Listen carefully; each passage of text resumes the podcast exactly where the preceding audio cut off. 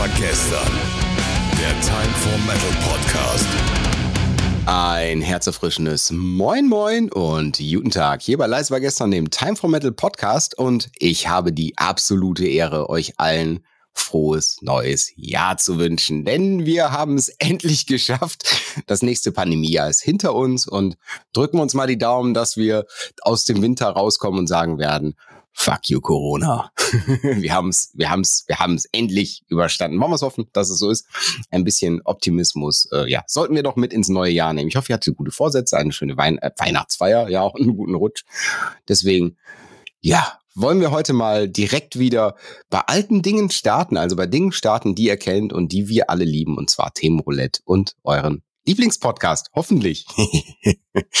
Aber naja, Lieblingspodcast, da habe ich ja auch einen, den ich sehr, sehr gerne verfolge. Und genau von diesem Podcast habe ich heute einen Gast hier. Und zwar ist der Pommesgabel-Podcast. Den kennt ihr auch schon alle, denn die Pia, die ist da ja auch fest im Team mit inkludiert.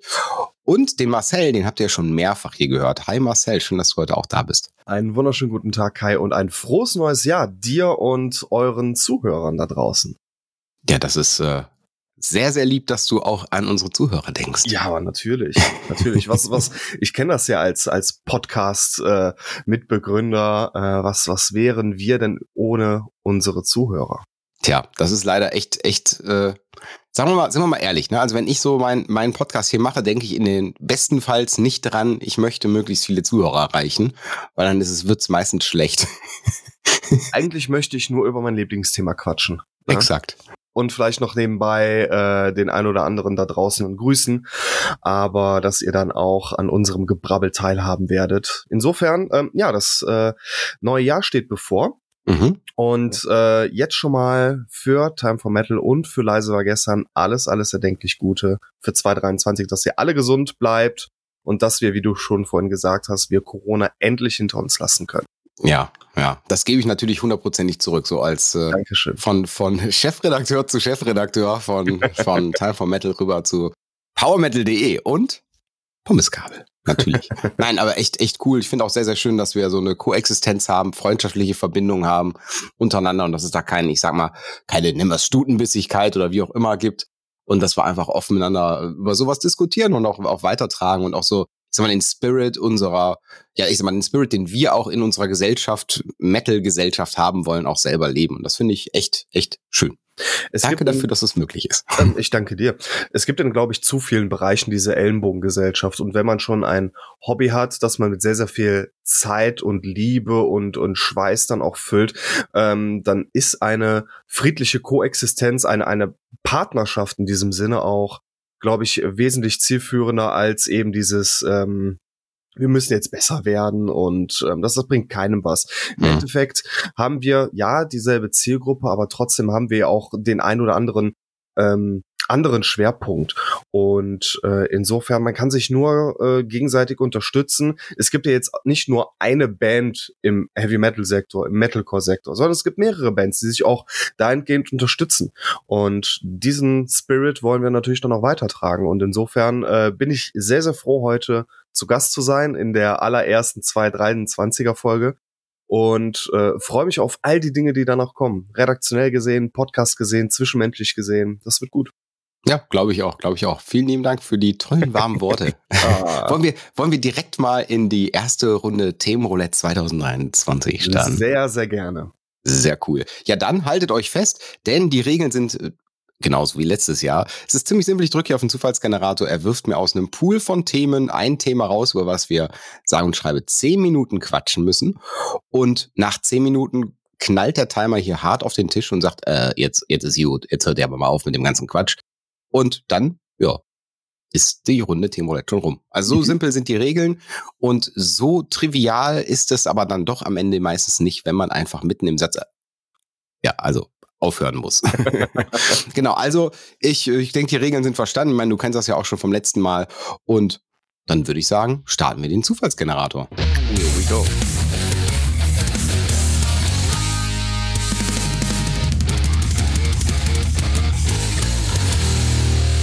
Und äh, das erste Thema für 2023 lautet, warum sterben Metal-Kneipen aus?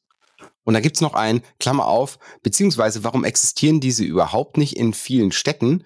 Die Gemeinschaft auf Festivals ist extrem, aber im Alltag vielleicht weniger. Ich starte den Timer und das ist eine, nebenbei eine eingesendete Frage. Ihr dürft auch Themen und Fragen immer einsenden. Einfach auf leise war gestern per Instagram schicken oder ihr könnt uns einfach auch eine Nachricht an kai.leisewargestern.de schicken oder ja, ihr findet uns schon. Ich drücke den Timer an und wir beginnen mit der Frage. Und da du unser lieber Gast bist, Marcel, du hast die Ehre zu beginnen. Warum sterben Mittelkneipen aus? Also ich muss vielleicht ein bisschen weiter ausholen. Ich habe nämlich damals meinen Zivildienst in einer Jugendkneipe gemacht, weil es eine kirchliche Einrichtung war. Wir haben allerdings, da wir mh, ja so ein bisschen federführend für das ganze Konzept war daraus so eine Alternative Rock Kneipe gemacht. Mhm. Und ähm, das blieb dann allerdings auch ob des Konzepts eher eine Jugendkneipe. Man wurde älter. Es gab allerdings hier in Griffenbruch noch eine zweite Kneipe, die dann Ende 2006, 2016 zugemacht hat. Und jetzt im Oktober hat, also jetzt im Oktober 2022, hat eine neue Kneipe aufgemacht, wo man auch hin und wieder mal so ein bisschen Metallica hört, Iron Maiden und so die äh, neuesten Rock- und Metal-Songs. Insofern denke ich mal, dass ähm, nicht das Problem der Metal oder der Rock ist, sondern mehr die hohen Preise, einfach eine Bar zu stemmen. Die, mhm. die Getränkepreise, die Energiepreise, die ähm, die die äh, Pächterpreise und und die Mieten. Ich denke mal nicht, dass es jetzt unbedingt, also das ist jetzt mein Empfinden, das ist jetzt meine meine erste Intuition, großartig um das Thema Rock und Metal geht, weil die Szene, die ist ja immer noch da. Was man jetzt beispielsweise an der Düssel ob jetzt in der Düsseldorfer Altstadt sieht oder im Ruhrgebiet oder in Hamburg oder in den Großstädten, die, die Szene, die existiert noch, nur ähm, durch ähm, durch, durch Probleme, die äh, jetzt nicht nur in Rock und Metal betreffen, sondern generell die äh, Gastronomie, ja, gibt es halt dieses, dieses Sterben. Ich meine, ich komme ja aus dem Rheinland ähm, und da war Köln immer eine, eine gute Anlaufstelle. Wir waren im Underground, wir waren in Live Music Hall und als dann plötzlich das Underground dicht gemacht hat, ja, das, das war traurig. Das war sehr, sehr traurig. Da stehst du natürlich dann erstmal vor den Scherben und das war halt auch meine erste richtige Rock- und Metal-Kneipe, wo ich dann aber auch jedes Wochenende war. Äh, wie viele Konzer wie viele abartig gute Konzerte ich da oh gesehen oh ja. habe. Oh äh, ja. Als äh, ich da, da, da kam Guitar Hero frisch raus und ähm, da war Dragon Force äh, zusammen mit Firewind, glaube ich, auf Tour. Ja, und im Endeffekt ähm, stand ich dann neben Herman Lee, dem Gitarristen von Dragon Force, und hab mit dem Guitar Hero gezockt so äh, vor, vor dem Auftritt der Vorgruppe. Und das war all diese wunderbaren Erinnerungen, die natürlich dann mit dem Sterben der Rock- und Metal Pubs und Kneipen nicht aufhört, aber die natürlich dann blasser werden, die natürlich nicht mit neuen Erinnerungen gefüttert werden. Ne? Insofern ist das ein sehr, sehr trauriges, ähm, ja, eine, eine sehr traurige Gegebenheit. Ähm, ist natürlich jetzt bei uns, wo wir eher ein geringes, äh, eine geringe Anzahl an Rock- und Metal-Pubs haben, natürlich noch umso gravierender, wenn keine nachkommen. Also ich, ich glaube, ich meine, die Metal-Kneipe, in der ich war, als ich, als ich, ja, ich sag mal, vielleicht so 14 bis 20 war. Es war das Krümel in Mönchengladbach und das ist halt keine, keine, ich sag mal, das ist wirklich eine richtige Kneipe. Das ist also, da, da gibt's gibt's keine, wirklich keine Möglichkeit, um live aufzutreten oder so. Das ist so ein, der Raum ist, glaube ich, nicht viel größer als zweimal hier mein Arbeitszimmer. Und eine richtig schön urige, sorry für Anhänger der Kneipe, versiffte. das gehört so irgendwie mit dazu. Und das war irgendwie alles auch, auch cool. Aber wenn ich ganz ehrlich bin, es hat sich zumindest in der, der, ja, in, in, in meinem Alter viel getan. Also ich, ich, ich persönlich kann halt nur von mir sprechen und ich, ich zum Beispiel, ich war nie derjenige, der sagt, ich gehe jedes Wochenende in die Altstadt oder das war auch für meine Fälle selbst damals schon für mich zu teuer. Aber selbst wenn ich dann gesagt habe, ja, ich mache das mal, dann dann hatte ich da auch immer schon die ein, zwei Kneipen und ich würde sagen, und der, da war ich denen auch schon relativ treu. Ne? Also das war schon, schon so, dass man sagt, Anhängerschaft, man guckt schon, wo geht man hin, wo läuft die Musik, die man mag. Aber ich bin mir gar nicht mal mehr so sicher, ob das in der in den nachfolgenden Generationen noch wirklich so das Ding ist. Also ob Kneipen gehen so noch das Ding ist oder ob das selbst auch, ich sag mal so diese diese die Sache dieses es ist ein ein ein gesellschaftlicher vorgegebenes Standardding, dass man in eine Kneipe geht. Weiß ich gar nicht mehr. Ist es so? wenn du. ich meine, das Kneipenleben, wenn ich überlege, das war zu Zeiten meiner Oma und Opa, war das halt der Shit. Also, weil in jedem Dorf gab es 25 Kneipen und da hat man sich halt nach der Arbeit getroffen. Da gab das, das, das gehörte sich so. Oder wenn ich überlege, hier die, die, die Trinkhallen im, im Ruhrpott, das gehörte dazu. Ja, das waren einfach, das war, war, das gehörte zum täglichen Alltag. Das ist ja aber heute, würde ich sagen, gar nicht mehr so stark, wie es damals war. Ähm, es hat denke ich mal, ein bisschen was mit unserer Generation zu tun. Ich meine, wir sind beide Mitte 30 und ähm, unsere Generation hat auch eventuell schon Kinder, auf die wir dann freitags und samstags aufpassen müssen. Mhm. Was aber natürlich trotzdem so ein bisschen gravierend ist, es gibt natürlich dann auch noch ähm, ja unsere nachfolgende Generation, die jetzt vielleicht so 17, 18, 19, 20 ist. Und die gehört eigentlich freitags und samstags abends äh, in die Kneipe. Ich weiß mhm. nicht, was sie, äh, was sie jetzt macht. Ähm, es gibt natürlich immer noch so diese großen Clubs, aber wenn ich jetzt mal so einen Freitagabend in der Kneipe damals vergleiche, wo man ja eine halbe Stunde gebraucht hat, um vom einen Ende zum anderen Ende dann zu kommen, also vom Anfang bis zum Ende des, des Pubs oder der Kneipe zu kommen, weil es so viele Leute gab, die, äh, die man begrüßt hat. Und ja, ähm, jetzt vor zwei Wochen war ich das letzte Mal ähm, abends, dann freitags abends weg. Mhm. Und im Endeffekt, ja, waren da 20 Mannequin in einer großen Kneipe, was natürlich dann auch ein bisschen traurig ist.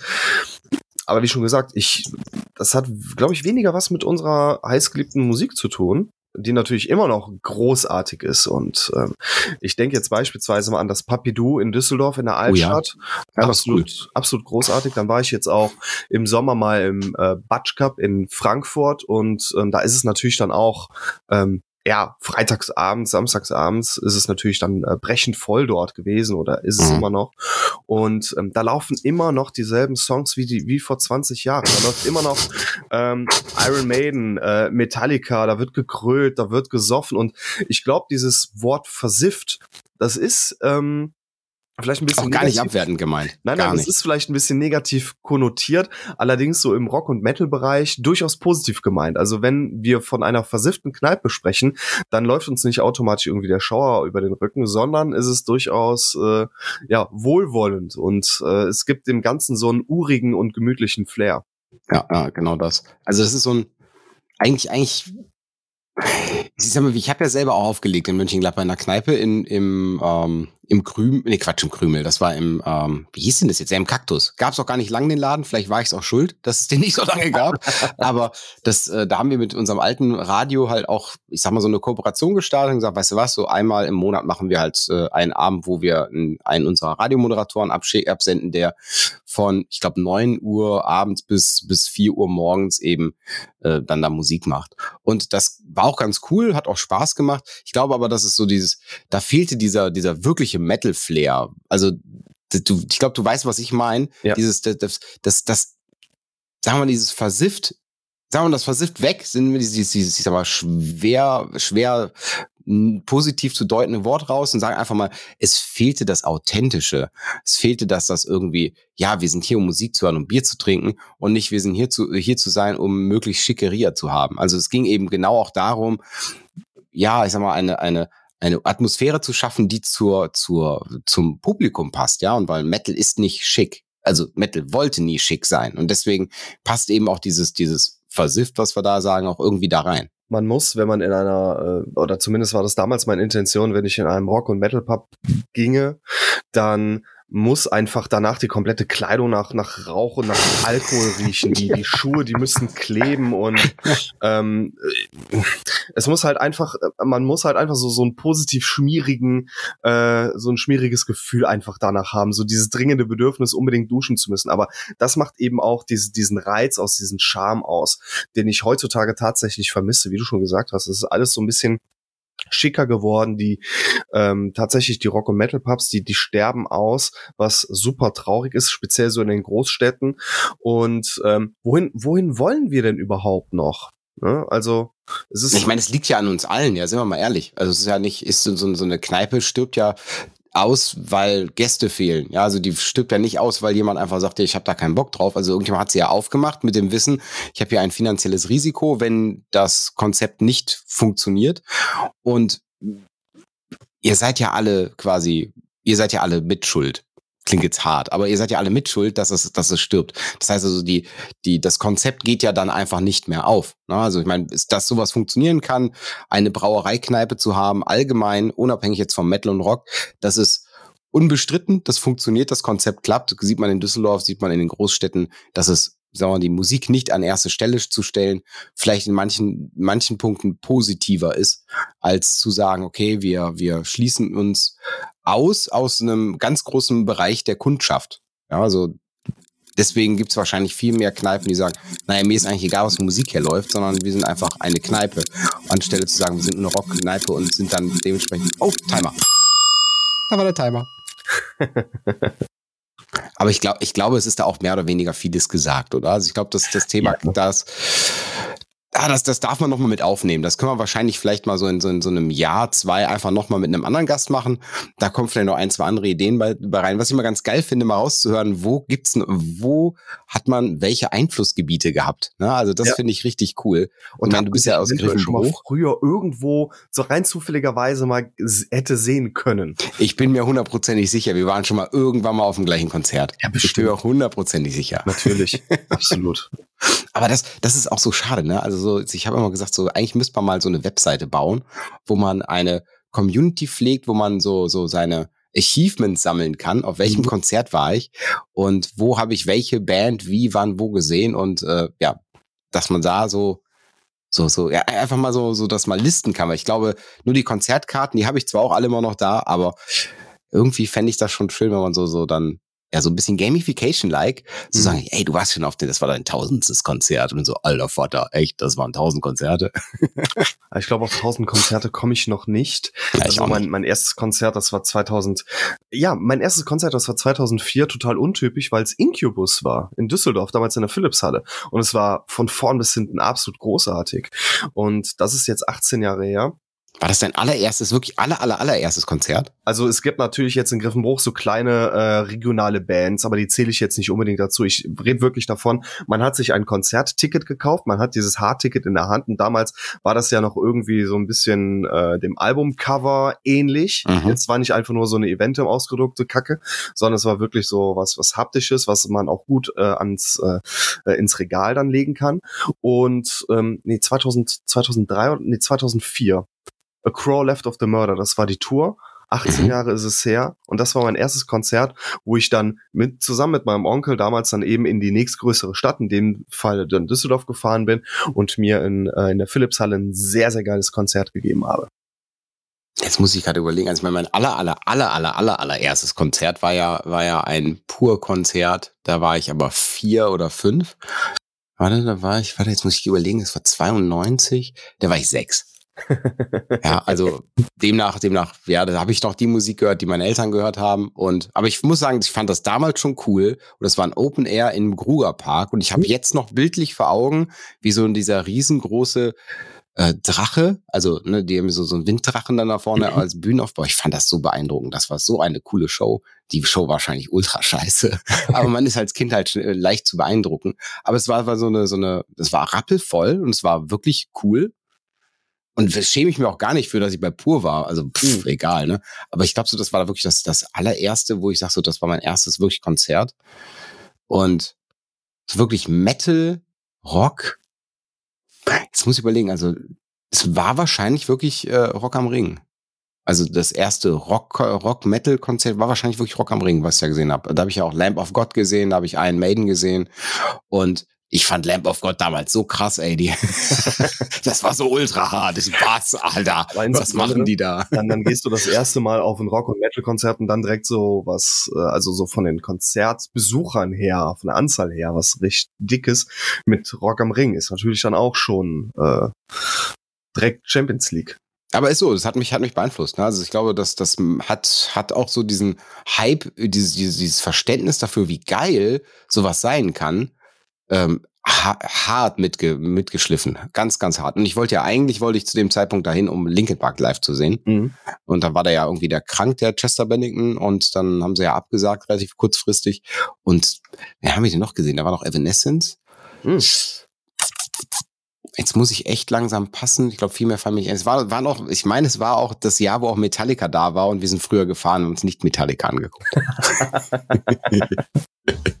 Ähm, Metallica-Fans werden, werden jetzt, wenn ich sagen, geht's noch? Also, also bitte, geht ja gar nicht. Metallica-Fans hassen diesen Trick. War es früher zu gehen? Ja. Ich guck mal gerade, das war Rock am Ring 2003. Das, das, machst du das auch manchmal? So Festivals, die man früher mal besucht hat, einfach mal nochmal nur das Tourplakat ja. sich angucken und ja. dann im Nachhinein so, ernsthaft, die waren da und ich ja. habe mir die nicht angeguckt, bitte was? ich glaube, den, den äh, größten Arschtritt habe ich mir selbst gegeben, als äh, das war 2010 oder 11 Mhm. Oder, oder auf jeden Fall Rock Hard Festival. Und ich habe mir an einem Samstag jede einzelne Band angeguckt. Bis auf eine Band. Das war irgendwann nachmittags oder so ähm, weil ich, keine Ahnung, ich musste mal zum Auto, ich hatte Durst, es war warm, mimi mhm. pipi. Und ähm, dann habe ich mir diese Band bewusst mal nicht gegeben und bin dann erst wieder zur nächsten Band gegangen. Und die Band, die ich mir nicht gegeben habe, hat mir drei Jahre später, zwei, drei Jahre später, hat mir das das Überalbum geschenkt. Das war Atlantic Codex. Und die hätte ich einfach furchtbar gerne dann einfach mal also Kennst du das, wenn du von einer Band noch nie was gehört hast, mhm. noch keinen einzigen Ton und du siehst sie dann live und das ist für dich eine absolute Offenbarung? Das habe ich sogar dieses Jahr wieder mal gehabt. Ja. Und ja. ich denke, das wäre auch damals mit Atlantean Codex so gewesen, anstatt jetzt irgendwie auf Platte, die jeder gehypt hat. Das war die äh, The White Goddess. Und wenn ich sie mir zwei, drei Jahre vorher auf dem Rockhard wirklich das erste Mal unbewusst gegeben hätte, dann, dann wäre das so ein Sonnenaufgang gewesen. Mhm. Und das, äh, da, da weiß ich mir heute noch für den Arsch. Also ich muss sagen, ich weiß nicht, ob das an, an Corona lag, also so von wegen, dass der ich so ich so so ultra Bock hatte wieder auf Festival und ultra Bock hatte wieder mal was Neues auch kennenzulernen, dass ich dass ich also eigentlich habe ich jedes Jahr und ich war jetzt zwölf äh, ja zwölf Mal auf dem Wacken Open Air und ähm, dass dass ich eigentlich jedes Jahr mir mal eine Band mitgenommen habe von da. Also das immer immer einfach mal offen über den Platz laufen, so ein, zwei Songs so mit, mit einem halben Ohr hören und so, ach, das klingt ja ganz cool, wer ist denn das überhaupt? Und dann im Nachgang reinhören. Und das habe ich dieses Jahr gehabt bei den Butcher Babies. Ah. Ich muss sagen, ich finde sie auf Platte gar nicht mal so gut. Auch jetzt im Nachgang nicht. Aber, ja. ey, die reißen die Hütte ab. Die, hm. die, die machen ultra Spaß live. Das ist eine richtig gute Liveband. Deswegen, ja, also kann man kann man mal machen. Aber ich gucke jetzt gerade hier. Also wir haben, ich habe äh, 2003 folgende Bands auf dem Rock am Ring verpasst. Jetzt ja? bin ich gespannt. Metallica. Ja gut. Merlin Manson. Ja. Deftones. Mhm. Queens of the Stone Age. Mhm. Disturbed. Stone Sour. Oh, willst du die, willst du die Liste weiter durchgehen oder? Äh, das ist richtig traurig. Äh, Und das sind nur die, traurig. nur die Headline, Headline, also die großen drauf, ja. Das, die Tickets waren damals noch nicht mal teuer. Also wenn man, wenn man das zu heutigen Preise sich anguckt, ey, das ist einfach krass. Das hat nichts gekostet, ey. Naja, aber egal. Aber äh, tatsächlich mein, mein erstes äh, richtiges Festival, das war direkt so ein, so ein Big Fish mit dem Earthshaker 2003. Oh, Earthshaker, ja. Earthshaker. Nee, war das 2000? Nee, äh, Quatsch, 2003, das war 2006. Aha. Ich hatte nämlich ähm, ein Eintagesticket fürs Wacken Open Air 2005. Und an dem Tag haben dann auch Edguy gespielt und es war verregnet und so weiter und so fort. Und ich habe mir gedacht, alles klar, nächstes Jahr ähm, fährst du alle drei Tage, auch mit dem ähm, Erdbeercamp aus Griffenbruch. Wer es kennt, äh, sei, seid gegrüßt, dem großartigen Erdbeercamp aus Griffenbruch. Erdbeercamp? Erdbeercamp, tatsächlich, ja. Ah, ja. Äh, das, das war eine Mannschaft von 40, 50 Leuten. Und wir waren eine eingeschworene Truppe. Nur meine damalige Freundin, die hat dann gesagt, hör mal zu, verkauf doch lieber dein Ticket und fahr mit mir und einem befreundeten Pärchen zum Earthshaker. Und ich habe mir damals das Line-Up angeguckt und ich war ganz großer Testament-Fan und ähm, Lordi hat da gespielt. Und wen ich da dann trotzdem verpasst habe, äh, Soilwork, ähm, Venom und Sodom, äh, Sodom also es Saxon, war, Hammerfall, ja, das, das Soilwork, war Rage, absolut abartig gutes Line-up. Ne? Hammer, ey. Venom, Edguy, Opeth, Nevermore, ich sehe es gerade hier, äh, Arc. Enemy, Ectomorph, Cataclysm, also sorry, das könntest du heute so, wie es ist, einfach nochmal wieder irgendwo anderes Festival spielen ja, lassen. Absolut. Und äh, Leute damals war ja ein richtiger großer Name, weil weil sie ja auch den Eurovision Song Contest mhm. gewonnen haben. Und da sind die auch richtig gehypt worden, ne? Also das war ja, ja. also ich, ich würde fast, fast sagen, dass so ein Festival ist Earthshaker, was ja nicht, gibt das noch? Das, das gar nicht. Das äh, letzte Ausgabe gab es tatsächlich 2007 oder 2008. Ja. Und ich glaube, glaube, dass das so ein, so ein, dass das Festival genau in dem Jahr wahrscheinlich die meisten Besucher erwarte. Mhm. Also kann ich mir sehr, sehr gut vorstellen, weil da das Lordi war ja ultra krass. Also das hat ja, das war, hat, hat den einen richtig heftigen Hype in Deutschland auf jeden Fall äh, ja. Äh, gegeben. Und dass auch Leute sich die angeguckt haben, die vorher eigentlich so mit Rock und Co. nichts zu tun haben. Ich bin immer offen dafür, wenn eine Rockband oder Metalband es schafft, äh, bei so einem Contest mitzumachen. Ja, ähm, wo, wo du es gerade erwähnst, ich bin im Januar auf dem Kissing Dynamite äh, Event und ähm, wenn ich daran zurückdenke, dass ich Kissing Dynamite vor äh, ein paar Monaten im Fernsehen beim ZDF Fernsehgarten gesehen habe, ne? Äh, finde ich, finde ich absolut großartig, dass dieser Metal, äh, dass das unsere Sparte einfach so diese Fühler mal offen hält für äh, bestes Beispiel auch Heavy Saurus. Mhm. Ja? Einfach mal neue, neue Wege gehen, Wege, die noch nicht komplett ausgetrampelt sind. Und wo du es gerade erwähnt hast, mein erstes dann Wacken Open Air war 2007 und das war auch absolut abartig mit Iced Earth und Blind Guardian und äh, mhm. Flames als, äh, als Headliner. In Flames habe ich mir tatsächlich nicht gegeben, aber ähm, auch Cannibal Corpse, Grave Digger, also wirklich das, das Who is Who des tatsächlich, ja, klassischen Heavy Metals. Auch Sacred Reich, die da, glaube ich, ein Comeback gefeiert haben. Mhm. Varius, Immortal, auch wieder sehr, sehr bunt gemischt. Das hat, das hat Spaß gemacht, das war toll. Ich glaube, mein erstes Wacken war das 2008er. Ja, es war 2008. Auch wieder mit Iron Maiden. Auch wieder mit Maiden als Headliner, genau. Und äh, Avantasia, die waren auch live richtig gut. Ich muss sagen, heute, heute gucke ich es mir live nicht in der Regel nicht mehr an. Mhm. Keine Ahnung warum. Das, die, damals fand ich sie, habe ich, hab ich das Genre viel mehr gefeiert, als ich es heute tue. Ähm, und Nightwish waren da, es war Children of Bottom da. Mhm. Ah, ultra fett. Ja, und ich weiß noch ganz genau, wie ich äh, mit äh, einem meiner besten Freunde Jan ähm, in bei Exodus und bei Three Inches of Blood im Moshpit war. Und Three Inches of Blood ist auch so eine Band. Vielleicht äh, gibt's ja auch irgendwann so eine Themenroulette-Frage. Das ist so eine Band, bei der ich es echt sehr, sehr schade finde, dass sie sich von jetzt auf gleich aufgelöst haben. Ich pack die Frage einfach mit in, in, in den Pool rein. Vielleicht kommt sie ja jetzt gleich sogar. Welche Band hat sich zu früh aufgelöst? Ja. Ja. Aufgelöst. Zack, ist im Pool. Seht ihr, so einfach geht das. Einfach mal kurz Gedanken machen. Ey, das wäre eine coole Frage. Also zack rein. Ja. Und letzte Anekdote, die ich noch über das Wacken 2008 loswerden möchte. Mhm. Ich kam mit meiner damaligen Freundin 2007 vom Wacken Open Air zurück und ähm, ich bin gerade im Badezimmer irgendwie die letzten äh, Schlammfurchen da weg, wegwischen. Sie sitzt schon am Rechner und ich höre einfach nur aus dem aus dem äh, aus ihrem damaligen Zimmer so einen ganz lauten Jubelschrei. Ich renn da noch halb nackig dann durch die komplette Wohnung, frag, was ist los? Ja, Avantasia ist auf dem äh, Wacken Open Air 2008 nächstes Jahr. Und äh, das ist auch so ein Moment, den ich äh, nicht vergessen werde, weil er so einprägsam war. Und ähm, ja, sie damals großer Avantasia-Freund ich fand's, ich fand damals Edgar total klasse und ähm, ja, war natürlich dann auch für Avantasia sehr, sehr empfänglich. Mhm. Und insofern, ähm, ja, ein Jahr später, große Avantasia-Show. War toll. Und wo wir jetzt gerade noch Inflames äh, hatten, ich fand, dass 2009 Inflames das wohl geilste Wackenkonzert gespielt hat die haben, die haben so eine richtig geile Show gemacht mit so einem Aufbau, der, der so über die ganze Bühne vorne ging, mhm. so über mehrere Etagen mit Laserprojektoren. Und dann ist so quasi während der Show irgendwann die ganze Bühne zusammengefallen, halt optisch, ne, mit, mit dieser Projektion. Mhm. Es sah ultra geil aus. Das war aber 2009 und äh, da waren auch noch Motorhead da oder Heaven and Hell. Ja, Heaven and Hell. Oh ja, oh ja. Das Legendär. War das erste und letzte Mal, dass ich Ronnie James Dio gesehen habe. Und ähm, an, an welche Show ich mich aber immer erinnern werde, ist Running Wild. Mhm. Äh, das war ja diese Farewell-Show. Äh, das war ja diese Farewell-Show mhm. wo sie danach eigentlich abtreten wollten, was natürlich dann jetzt im Nachgang nicht so geklappt hat.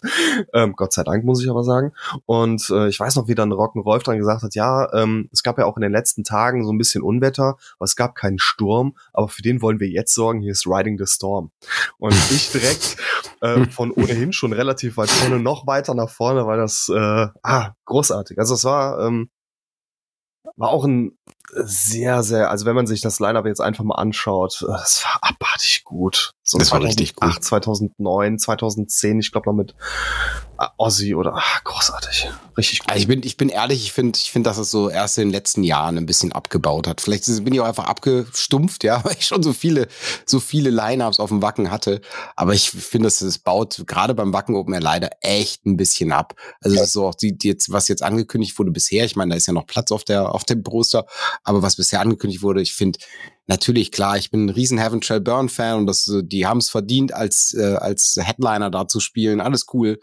Aber sorry, also ich finde das so, so ein Doro Pesch als Platz, Platz, Headliner, Platz, ja, sie hat viel für die Szene getan und viel für den ja. Rock getan. Aber ich bin vielleicht auch gar nicht der, der, das Publikum, was sie damit anlocken wollen. Also ich bin nicht der, ja. der, derjenige, der ich sag mal, mit Doro Pesch vor 40 Jahren, so alt bin ich ja noch nicht, äh, äh, in dem Metal groß geworden bin. Ja, also deswegen. Und ne? bedenkt man mal, dass es damals so eine Art Wackenbuch gab, namens Die Wahrheit über Wacken mhm. und eine Rubrik, die da hieß, ähm, warum Iron Maiden niemals auf dem Wacken Open Air spielen würde. Und jetzt sind sie 2023 schon zum fünften, sechsten Mal ja. irgendwann, ähm, irgendwann ist auch die Geschichte, glaube ich, erzählt mit dem Iron Maiden und Wacken. Da lobe ich mir dann solche ähm, Specials wie eben Heaven and Hell 2009 oder ein paar Jahre später Ozzy. Wir hatten ähm, vor einigen Jahren ähm, Savatage und Trans-Siberian Orchestra. Das mm, war halt ja. alles so, so oder oder Slayer auch als äh, als als quasi Farewell Festival Show. Das waren halt so besondere Momente. Und die fehlen halt, wenn du Iron Maiden das äh, x-te Mal siehst, wenn Doro mal wieder aus Düsseldorf nach Wacken fährt. Ähm, leider Gottes, ich mag die Band auch, aber wenn Heaven Shall Burn auch wieder ähm, irgendwo sind. Ähm, die haben auf jeden Fall ein Festival, einen Headliner-Platz verdient. Mhm. Absolut. Allerdings weiß ich nicht, ob da ähm, sich das Wacken Open Air damit so eine große Freude gemacht hat, die wirklich an die Pole Position zu stellen. Vielleicht so als Co-Headliner kann ich sie mir eher vorstellen als äh, Headliner. Als Headliner würden sie eher zum Reload Festival passen, wo ja. sie auch dieses Jahr waren, also letztes Jahr 2022 waren. Ja, und ich finde, ich, was, was, ich, was ich echt schön finde, ist, dass es, dass es, jetzt sind wir ja quasi rübergesprungen zum Wacken Open Air als Thema, finde ich halt echt cool, dass sie, dass sie so, so ein bisschen Themen jetzt aufgreifen. Das war, fand ich letztes Jahr nicht so viel. Also es hätten sie ein bisschen mehr noch machen können. Ich meine, aber hätte, hätte Fahrradkette, ja. Also ich finde halt zum Beispiel cool, dass es jetzt, jetzt so Wikinger-Theme ist. Das sieht halt voll ultra cool aus. Ja. Und ich glaube auch, das passt da super hin. Und ich glaube auch, dass es so ein Thema ist, was man da echt gut spielen kann. Demnach habe ich eigentlich ganz andere Bands erwartet, weil ich gedacht habe, die spielen, spielen eben dieses, dieses Theme, ne? Also die sagen, okay, wir packen dann einen Amon Amarth ganz nach oben und packen da zehn Prozent mehr Pagan Metal Bands als sonst, weißt du, sowas, dann hätte ich gesagt, ja, okay, man spielt dieses Theme halt durch, ne? Ja. Aber gut, gut. Ich meine, wenn man dann einfach sagt, okay, wir machen die Deko ein bisschen anders und äh, stellen, stellen an die, an die Bars und Co. einfach ein paar dicke Wikinger, dann ist das auch okay. ich werde auf jeden Fall auch meinen Spaß haben, ich bin ehrlich. Also bisher war es Wacken, je nach, egal wie gut oder schlecht das Line-Up war aus meiner Sicht, war es immer ein cooles Festival und es ja. war immer echt sehr, sehr, sehr, sehr gut organisiert. Wie gesagt, mit Abstrichen im letzten Jahr. Aber ansonsten war es was grundsätzlich immer ein gutes Festival. Also und man darf kann man nichts Negatives sagen. Und man muss ja auch dazu sagen, man darf einfach auch nicht zu viele Bands da gut finden, sonst will man alle sehen und dann gleicht es mir einem Marathon anstatt eines, eines äh, eher gemütlichen Festivals. Das ist so, das ist so. Aber bist du dieses Jahr beim Wacken? Ich weiß es noch nicht. Hm, ich habe ähm, mit dem Rock Hard Festival und mit dem Reload Festival habe ich ohnehin schon zwei Festivals. Mhm. Und das Reload, das ist Mitte August und das Wacken Open Air Anfang August. Ich weiß nicht, ob es da meine Zeiten auch tatsächlich meine Festivallust erlaubt, ähm, zwei Festivals in einem Monat dann auch äh, durchzumachen. Ich ja. mache das dann tatsächlich so ein bisschen auch von den von den Bands abhängig, auch von meiner äh, Begleitung, wer wann wie wohin fahren möchte. Gut, wohin backen Open mehr. Aber im Grunde genommen, ähm, es ist nicht ausgeschlossen, aber es ist jetzt nicht so wahrscheinlich. Ja, ja. kann ich aber nachvollziehen. Kann ich absolut nachvollziehen. Ja, also ich bin mal gespannt. Also für mich steht ja, steht ja, das, das hatten wir, hat ja auch schon hier im Podcast gesagt, das Hellfest an. Da freue ich mich richtig drauf. Also es ist ja wirklich das Größte, würde ich fast schon sagen. Und ähm, die, die, das, das Line-Up ist einfach jetzt schon, jetzt schon mehr als krass. Und die haben halt nicht, machen halt nicht diese, diese Salami-Taktik, sondern die haben einfach gesagt, okay, heute präsentieren wir das gesamte Line-Up. da sind alle. ja, bitteschön. Dieser Wow-Effekt ist dann zwar nur einmal, aber ey, hör mal, wenn ein Festival ausverkauft, ist es ausverkauft. Ja, also es ist, es ist eigentlich auch egal, wann du die, wann die Menge an Bands präsentierst. Und ich glaube, da gibt es eigentlich keine Band, jetzt wenn ich mir das Lineup angucke, außer vielleicht Metallica, die jetzt nicht äh, unfassbar groß ist, die nicht dort spielt. Wenn man sich mal Kiss, Motley Crue, Iron Maiden, ähm, Slipknot, Def Leppard, Pantera. Ah, äh, das interessiert mich auch sehr. Ähm, und es, es werden da auch äh, so ein paar Bands präsentiert, auch als äh, auch mit so einer etwas äh, höheren Gewichtung, wie beispielsweise Sum 41.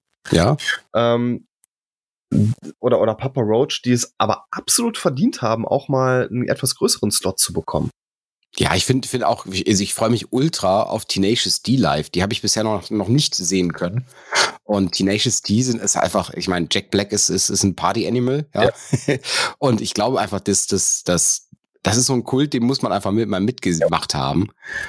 Also ich, ich bin einfach, einfach äh, echt, echt hin und weg. Also ich merke, wir, wir, wir kommen gut ins Quatschen, das, das macht auch Spaß. Wir müssen noch eine Runde Themen kriegen. Ich muss aber jetzt trotzdem noch eine Sache fragen. Ja. Pantera und White Power. Ist das, ich finde Pantera echt schwierig. Also ich, ich habe, ich habe, ich, muss ich auch dazu sagen, ich gehöre wahrscheinlich zu denen, die einen Pantera-Song hören können und sagen können, so, ja, das ist Pantera. Äh, keine Ahnung, weil die echt weit an mir vorbeigegangen sind, lange an mir vorbeigegangen sind. Und gerade in dem, dem Moment, wo andere das als, ich sag mal, als, als wie, wie nennt man das denn? Als, als, als Leiter genutzt haben, um in Metal reinzukommen, mhm. habe ich, hab ich eben andere, andere Wege gehabt. So, und deswegen sind die an mir vorbeigegangen. Und als ich jetzt gedacht, ey, die machen Reunion, jetzt hör mal rein. Und ich so, und lese nur noch ein bisschen nach, und ich so, Alter, nee, eigentlich kannst du sowas nicht supporten. Also, ähm, Pantera, ich habe zu Pantera ohnehin sehr emotionalen Bezug. Mhm. Dadurch, dass ich äh, ohne Geschwister aufgewachsen bin, ähm, war mein Onkel stellvertretend für mich da, wenn es um das Thema Musik geht, wenn es um das Thema Humor geht und und Fußballgeschmack und so weiter und so fort. Also mhm. er hat mhm. mich speziell in Sachen Musik hat er mich sehr geprägt und als ich damals als 11, 12, 13-Jähriger dann irgendwie äh, zusammen mit meiner Mutter dann bei ihm war, das erste, was ich gemacht habe, ich bin zu seinem CD-Regal gegangen. Dann habe ich mir dann CDs rausgesucht von Faith No More, von Soulfly, Sepultura, äh, aber natürlich auch noch von Pantera weil mich die Artworks ob ihrer Schlichtheit, aber trotzdem sehr beeindruckt haben. Und dann habe ich da reingehört und das, das war halt einfach eine absolute Wand, die, die, äh, mhm. gegen die ich geschlagen bin. Und man, man muss auch, äh, ja, ich glaube, man, man assoziiert das aus, aus deutscher Sicht immer so ein bisschen arg krass. Ich will das jetzt nicht irgendwie in Frage stellen, um Gottes Willen, weil Phil Anselmo hat schon einige sehr bescheuerte Dinge gesagt, speziell wenn er besoffen war. Müsste man nicht drüber reden. Da waren einige sehr, sehr grenzwertige Sachen bei, ähm, für die er sich wahrscheinlich auch hoffentlich in, in Grund und Boden heute schämen würde.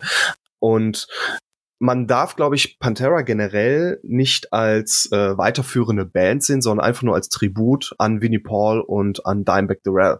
Und da hat man mit äh, Charlie von Anthrax und mit ähm, Zack Wild von Black Label Society hat man wirklich sehr, sehr gute Musiker gefunden, die ja. jetzt nicht unbedingt in die Fußstapfen treten möchten, aber die vom Stil her ähnlich sind, die natürlich dann auch langjährige Wegbegleiter von Winnie Paul und Dimebag waren und die mit Rex Brown und äh, Phil Anselmo ein, eigentlich ein sehr gutes Gespann abgeben.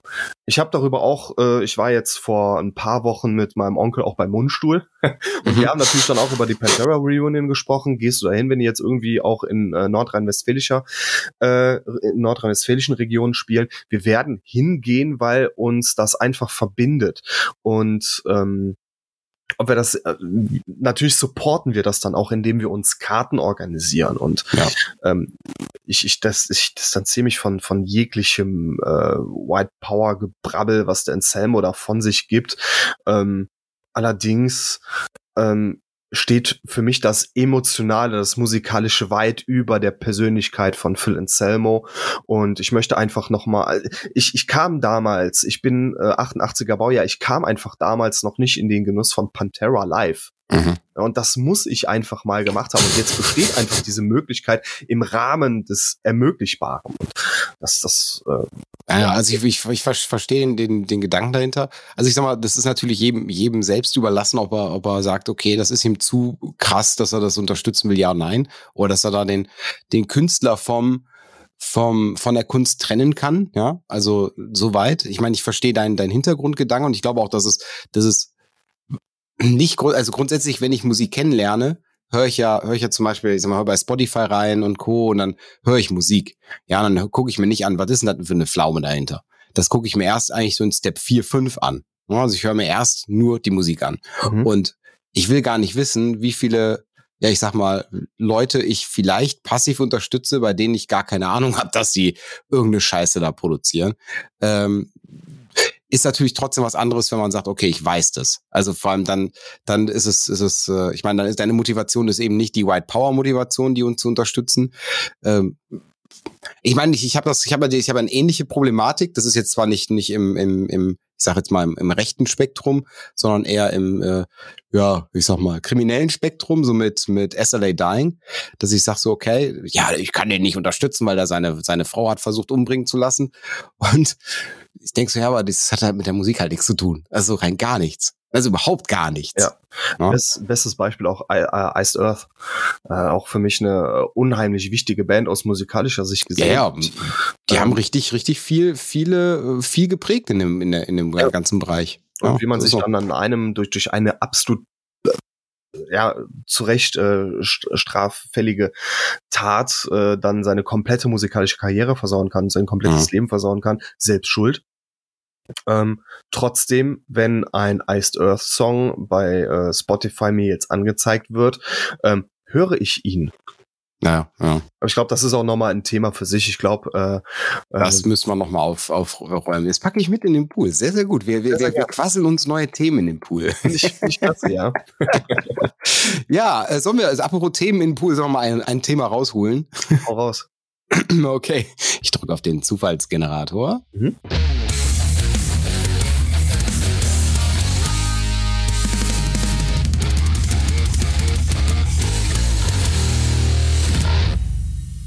Okay, das nächste Thema ist HiFi Music Streaming. Braucht man sowas? Ich drücke auf Start und gebe das Thema einfach wieder mal an unseren Gast. Lieber Marcel, was hältst du vom HiFi Music Streaming? Streamen finde ich persönlich aus äh, Konsumentensicht eine gute Sache, weil ich habe natürlich auch viele Autofahrten vor mir. Ja. Und äh, ich wandere auch die ganze Zeit in meiner Wohnung rum und ich gehe äh, jeden Abend ein Stündchen spazieren und das kannst du halt einfach aus heutiger Sicht schlecht mit ähm, einem Stapel an CDs oder an einem äh, mobilen Vinyl Schallplattengerät. Ähm, insofern Streaming, ähm, da, da verbinde ich jetzt auch mal YouTube drunter, ähm, ist aus Konsumentensicht einfach einfach. Aus ja, aus, aus künstlerischer Sicht ähm, absolut fatal, weil das wissen wir natürlich, dass ein, ein kleiner Teil, eh, ein, minimaler, der minimalste Teil überhaupt, äh, wirklich dann den Künstlern zugeschrieben wird. Ja? Mhm. Einem Künstler, wenn ich jetzt einen Song beispielsweise von äh, von einer kleineren Band, äh, wenn, wenn Godslave beispielsweise, wenn ich den jetzt streame, dann merkt doch von Godslave nichts. Wenn ich aber eine CD von Godslave kaufe, dann merkt die Band Godslave etwas davon. Ne? Ja, also es stimmt. ist aus, aus, ist, aus künstlerischer Sicht ist das fatal. Aus Konsumentensicht, ja. Und es gibt halt leider, leider, leider mehr Konsumenten als Künstler. Ich, ich glaube, die Frage zielt ein bisschen anders ab. Ich glaube, die Frage zielt ein bisschen mehr auf das, äh, auf das Angebot, was Spotify mit Hi-Fi, Apple mit Lossless und Tidal anbietet. Also es da viel mehr darum geht, ähm, dass man nicht, nicht eben totkomprimiertes Streaming hat, so wie das jetzt bei Spotify der Fall ist. Bei Spotify hat man ja leider Gottes echt eigentlich in der Möglichkeit, die ein Streaming-Anbieter haben könnte, eher so einen mittelmäßigen Qualitätsrahmen. Also ich glaube, das kommt dann nie über, über 256 Kilobit pro Sekunde. Und da gibt's halt, äh, Tidal bietet, glaube ich, bis 320 Kilobit an. Das merkt man auch. Also wenn man das die passende Hardware hat, merkt man den Unterschied, insofern die Produktion auch so darauf abgelegt ist. Ähm, und jetzt kommen ja Spotify, äh, Hi-Fi soll ja, soll ja jetzt kommen. Ich glaube ja, das ist jetzt wieder angekündigt worden, schon zwei Jahre lang oder so. Und Apple Lossless gibt's ja schon. Also das, da gibt's ja quasi auch einen Hi-Fi-Service und Tidal hat das ja so als, als, als Angebot bisher genutzt. Aber ich höre eigentlich raus, du nutzt es nicht. ich nutze es gar nicht, äh, tatsächlich. Nein. Ähm, wenn ich gute Musik hören möchte, dann schließe ich mich in mein äh, Musikzimmer, Arbeitszimmer ein, hm. mach äh, äh, den Schallplattenspieler auf und äh, dreh auf. Das ist eine gute Anlage. Ähm, und, und das gibt mir halt so dieses, dieses warme Gefühl von Musik, dieses haptische und äh, zum, zum Streamen allgemein. Ähm, ich, ich, ich brauche halt was Haptisches in der Hand, um mhm. Musik zu konsumieren. Das gehört halt einfach dazu. Und ähm, also ich, ich bin da, glaube ich, für ähm, Hi-Fi generell äh, der falsche Ansprechpartner, weil ich dann ja. auf andere Methoden zurückgreife. Ja, also ich, wenn ich jetzt, ich habe jetzt gerade gerade schnell mal gegoogelt, ja, hier googelt der Chef noch selbst, dass Spotify mit 320 Kilobit maximal streamt. Wenn man da einstellt, man möchte Daten schonen, dann ist es sogar noch weniger. Und CD-Qualität hat 1411 Kilobit pro Sekunde. Und bei, ähm, bei, ja, ich sag mal, Master-Qualität hat, hat dann 9216 Kilobit. Wenn man überlegt, wie viel mehr Daten das sind, das sind fast ja. 30 mal so viel Informationen der gleichen im gleichen Song.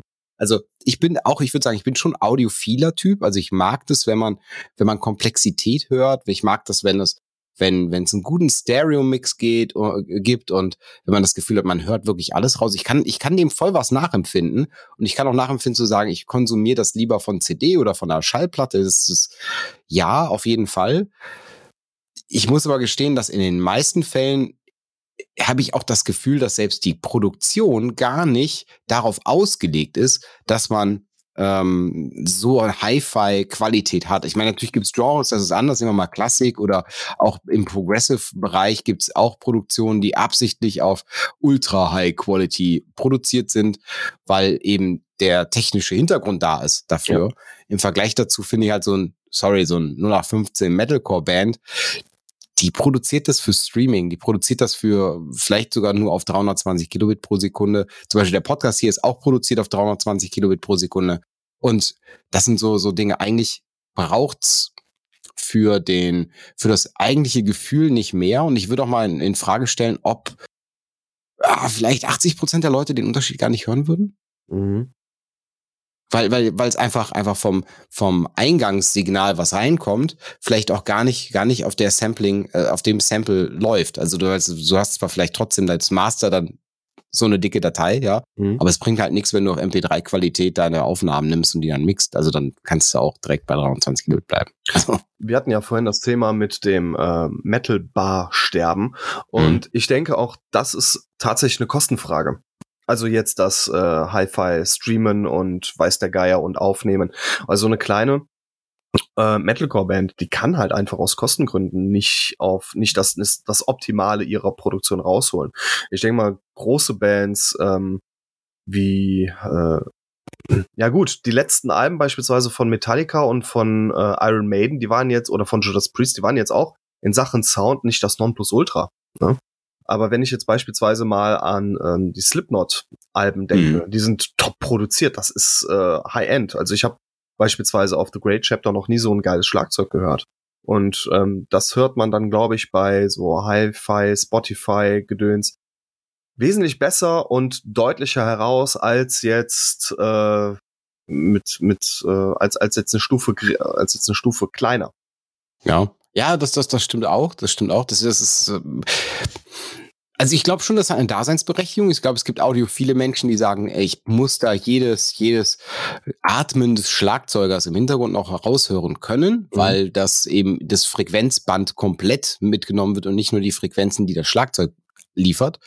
Aber so wirklich, also ich, ich meine, man sieht ja auch, ich glaube, so auf dem Markt, wenn man, wenn man jetzt mal, wie viele Nutzer hat, ich kann mal gerade hier nochmal eben, wie gesagt, der hier googelt der Chef noch selbst, 60 Millionen Nutzer, Abonnenten und, also 60 Millionen Nutzer und 15 Millionen Abonnenten zählt, zählen die Schweden, blablabla, als mit JC Tidal an den Start ging. Also demnach, also Tidal ist halt so als, als Anbieter echt relativ klein, mhm. obwohl es von der Qualität das Beste hat und nicht wirklich viel teurer ist.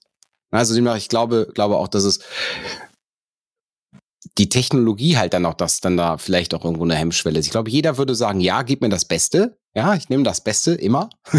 Aber dann steckst du halt von irgendwelchen ja, Elektronikanbietern halt Funkkopfhörer in die Ohren, die selber gar nicht so viel, gar nicht so viel Bandbreite haben. Ne? Also dann kannst es auch sein lassen. Also dann machst du wahrscheinlich, ja. tust du dir wahrscheinlich keinen Gefallen, weil ich gehe davon aus, wenn die Bandbreite größer ist, ist der Akku noch schneller leer. und ja, also dann musst du auch dementsprechend gute Kopfhörer haben, auch ein gutes, gute Treiber innerhalb des, ich sag mal, die meisten hören ja mit dem Handy, innerhalb des Handys haben, um überhaupt dann noch was rauszukriegen. Also um dann, dann auch wirklich alles so durchzu, ja bis zum Nutzer durchzubekommen. So deswegen glaube ich schon, so wirklich angenommen wird das wenig. Aber es ist trotzdem kommt, trotzdem kommt Apple, äh, äh, Apple Lossless, trotzdem kommt Spotify Hi-Fi. Und die Sache ist, ist es eher, um noch dem Mitkonkurrenten Tidal noch ein paar Nutzer abzugrasen, weil der Rest schon so gesättigt ist? Was denkst du? Natürlich, klar.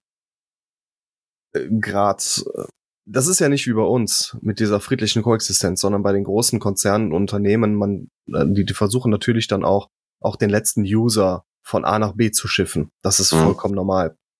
Allerdings, ähm, du hast gerade gesagt, dass äh, jeder irgendwie nach einem besseren Sound greift. Ich glaube, wenn, wenn ich das jetzt mal so äh, Revue passieren lasse, wenn ich das jetzt mal so Revue passieren lasse, ich gehöre da jetzt nicht unbedingt zu. Also ich mhm. greife dann lieber, ähm, wenn ich ähm, jetzt mal im Vergleich zwei CDs habe. Eine ist das Original und das andere ist eine remasterte Version. Greife ich lieber auf das Original zurück, weil es vielleicht vom, von der Klangqualität oder vom Sound her jetzt nicht so das Optimal ist, aber äh, es wirkt echter. Und ich möchte nicht, dass mich Musik überfordert. Mhm. Ansonsten würde ich mir den ganzen Tag nur Progressive Rock an anhören. Ähm, ich möchte, dass, dass Musik irgendwas mit mir macht. Und wenn ich einfach äh, denke, dass das ist mir gerade zu viel, das überfordert mich, dann ähm, das ist wie mit einem Essen, worauf du wirklich Bock hast. Und irgendwann bist du so übersättigt von diesen Eindrücken, von diesen Einflüssen, dass du sagst, boah, du, du hast ja gerade eine absolute Aversion dagegen. Ne? Und ja, aber ich meine, ich meine, es kommt ja nicht, kommen ja nicht noch mehr Instrumente dazu, nur weil die Qualität besser ist. Nein, aber du hörst wesentlich mehr. Ja. Und diese, diese ganzen, du hast bei einer Originalversion oder bei, äh, bei dieser, äh, ja, bei, bei, der, bei, bei einer normalen Version eines Liedes hast du da einen Fokus. Du weißt, worauf mhm. du dich einlässt. Aber wenn du jetzt wirklich alles hörst, auch das Husten des Schlagzeugers, das sind dann Eindrücke, die ähm, vielleicht einfach too much Stopp. Da war der Timer. Das war der Timer. das war der Timer. Ja. Ich möchte gerade noch mal reinwerfen, obwohl es eigentlich äh, regelunkonform ist, dass ich gerade hier im Wikipedia-Artikel von Tidal noch gefunden habe. Mhm. Im November 2021 kündigte Tidal, Tidal, mein Gott, ich finde diesen Namen schlimm, Tidal, Tidal, eine direkte Künstlervergütung an. Zehn Prozent der monatlichen Gebühr von Tidal Hi-Fi Plus Abonnenten sollen an jeweiligen Monat persönlich meistgehörten Künstler gehen. Ich finde, das sind Wege, dann sind wir mal da, wo es hin soll. Ja. Vielleicht sollten auch mal Podcasts vergütet werden dafür, dass die Leute das hören. Im Endeffekt, wenn wir unsere Folgen dann hochladen, sind wir ja auch Künstler im eigentlichen Sinne. Richtig. Aber, aber es wird so nicht gesehen. Mhm. Also laut nach bei den Streaming-Anbietern sind die Podcaster ja leider Gottes nur so ein Schandvolk, die aber viel, viel Leute, Leute ranbringen, die äh, ja auch trotzdem abonnieren, weil man kriegt ja auch Werbung gespielt, wenn man nicht. Also es, eigentlich ist es, eigentlich ist es nicht richtig, dass wir da keine Monetarisierung direkt über das Stream haben. Aber das ist wieder ein anderes Thema von anderes Themenroulette. Lieber Marcel, es hat mir sehr viel Spaß gemacht. Mir auch. Und bevor wir ich dich jetzt in den deinen wohlverdienten Feierabend äh, äh, ja hier entlasse, möchte ich dir natürlich ganz klar sagen, wir haben ja eine tolle Rubrik, die sich heißt die Perle der Woche. Und die Perle der Woche ist ein Track, der dich in der letzten Woche so richtig, richtig bewegt hat. Der, wo du sagst, das ist so, so mal hörenswert, was man anderen Leuten mal um die Ohren schmeißen muss. Und deine Perle der Woche, weil du unser Gast bist, ist auch gleichzeitig unser Outro dann würde ich, würde ich dir einfach mal sagen, schieß mal los. Was ist denn deine Perle der Woche und warum? Ich habe jetzt schon Gänsehaut, wenn ich daran denke. Es ist Nestor mit On the Run. Und warum ist das dein, deine Perle der Woche? Ich kam tatsächlich erst in diesem Jahr so ein bisschen auf Nestor. Das äh, ist eine, ja, eine, eine Rock, Metal, Power Metal, AOR-Band, wie auch immer, die ihr Debütalbum schon im letzten Jahr rausgebracht hat und dieses Jahr als Re-Release. Und da kam ich nochmal so im Zuge dessen auf diesen Track On the Run. Und das war ein Song, der unheimlich viel Nostalgie ähm, abgibt, so in diese 80er Jahre Zeit und dieser Song, Mhm. der passt halt unheimlich gut da rein. Nicht nur ob des Schnauzbartes des Sängers äh, im, im Video. Das ist ein ein, ein Ohrwurm par excellence, der, äh, der, der mich wochenlang nicht mehr losgelassen hat. Und jeder, der Nestor und On the Run dann kennt und der jetzt dank eures wunderbaren Podcasts kennen wird, äh, der wird mir zustimmen. Ja, dann hören wir gleich rein in Nestor on the Run. Ihr kriegt von mir natürlich auch noch meine Perle der Woche und ich würde mich jetzt einfach mal so ein bisschen genre-technisch ähnlich, aber nicht ganz. Also ich glaube, es ist 80er-Style, das ist bei dir. Ne? Mhm. Ich gehe in den 70er-Style Mhm. rein und äh, gebe euch Kadaver mit Doomsday Machine. Mm, Kadaver. Kadaver machen ist ja eine, eine Berliner Band, die ultra, ultra alt klingt, Retro. obwohl sie es nicht sind. Also sie machen neue Musik im alten Gewand und es klingt einfach richtig authentisch alt. Ich pack's mit in die Playlist. Beide Songs sind in, die, in der Playlist bei Spotify. Also schaut da mal nach Leise war gestern die Playlist zum Podcast. Habe ich gerade während der Aufnahme eben schon hinzugefügt. Also dürft ihr schon im Voraus reinhören. Haha, könnt ihr gar nicht. Und äh, ja, lieber Marcel, vielen lieben Dank für die tolle Zeit. Das war eine sehr lange Folge. Im Normalfall sind wir versuchen so unter 40 Minuten zu bleiben. Wir sind jetzt bei knapp einer Stunde. Danke für die Zeit. Es hat mir viel Spaß gemacht, mit dir zu quatschen. Und ich wünsche viel Spaß 2023, liebe Zuhörer. Sendet uns ein paar Themen ein, bleibt uns treu und hört zwischendurch vielleicht mal auch bei den Kollegen von Pommesgabel rein, denn die haben ein paar echt fette Gäste eigentlich immer da, die die interviewen. Und das ist so der, ich sag mal, der klassische Interview-Podcast mit Metal- und Rock-Gästen. Mal reinhören. Macht Spaß. Dankeschön. Euch da draußen und dir und natürlich euch als Redaktion auch alles, alles Gute für 2023 und bleibt gesund. Ja, ebenso. Nestor kriegt ihr jetzt on the run. Danke, Marcel. Bis dann, ne? Ciao.